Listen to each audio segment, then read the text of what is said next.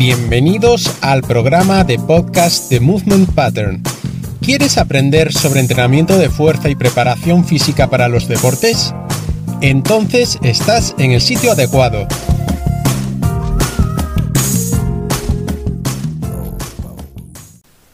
Dos tipos de velocistas. ¿Con cuál te identificas? Según Kelly Baggett en su libro Noble Speed Development Manual, si observamos la forma de sprintar en deportistas, sobre todo de nivel amateur, podemos diferenciar a grandes rasgos dos tipos de velocistas. Personas que son más rápidas que fuertes y personas que son más fuertes que rápidas. Pero, ¿a qué se debe esta clasificación? A continuación vamos a explicar estas diferencias. Personas que son más rápidas que fuertes.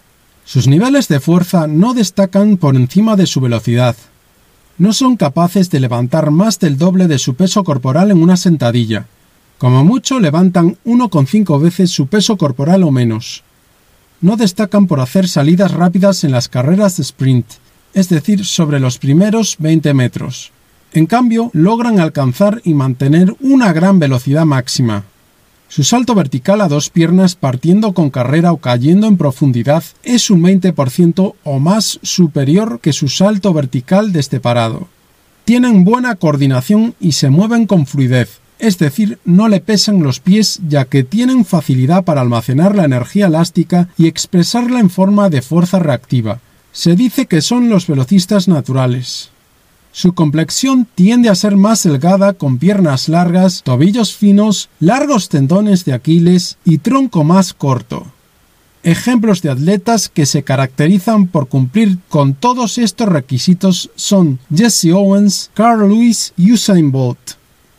Personas que son más fuertes que rápidas.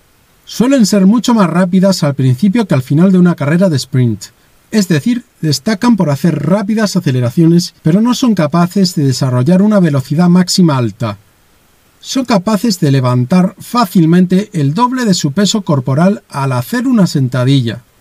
Tienden a tener una constitución más gruesa con tobillos grandes, piernas cortas y torso largo. Su salto vertical con carrera es casi el mismo que su salto vertical desde parado.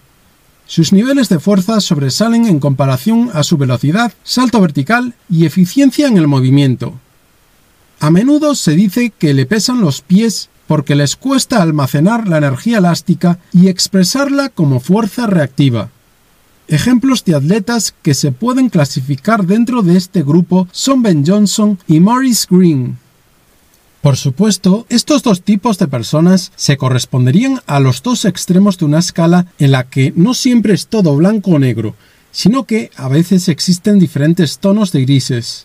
Lo interesante de esta clasificación es que nos permite conocer las fortalezas y debilidades de un atleta en los momentos de hacer un sprint y con ello podemos hacer una programación más personalizada con el objetivo de mejorar su rendimiento a base de dedicar más horas de su tiempo para mejorar sus puntos débiles y las horas suficientes para mantener sus virtudes. En el caso de las personas que son más rápidas que fuertes, dedicarán más tiempo a levantar pesas con ejercicios básicos de barra olímpica para mejorar su fuerza máxima, en la cual presentan déficit. Y en el caso de las personas que son más fuertes que rápidas, invertirán más horas en hacer trabajo pliométrico y series de sprints para mejorar su explosividad y velocidad máxima y ejercicios de asimilación de la técnica de carrera para mejorar su eficiencia en el movimiento. Ambas cualidades físicas, fuerza y velocidad, son necesarias para tener éxito en una carrera de sprint, ya que la potencia, es decir, la capacidad de realizar un esfuerzo lo más rápido posible, es el resultado de multiplicar las dos, fuerza por velocidad.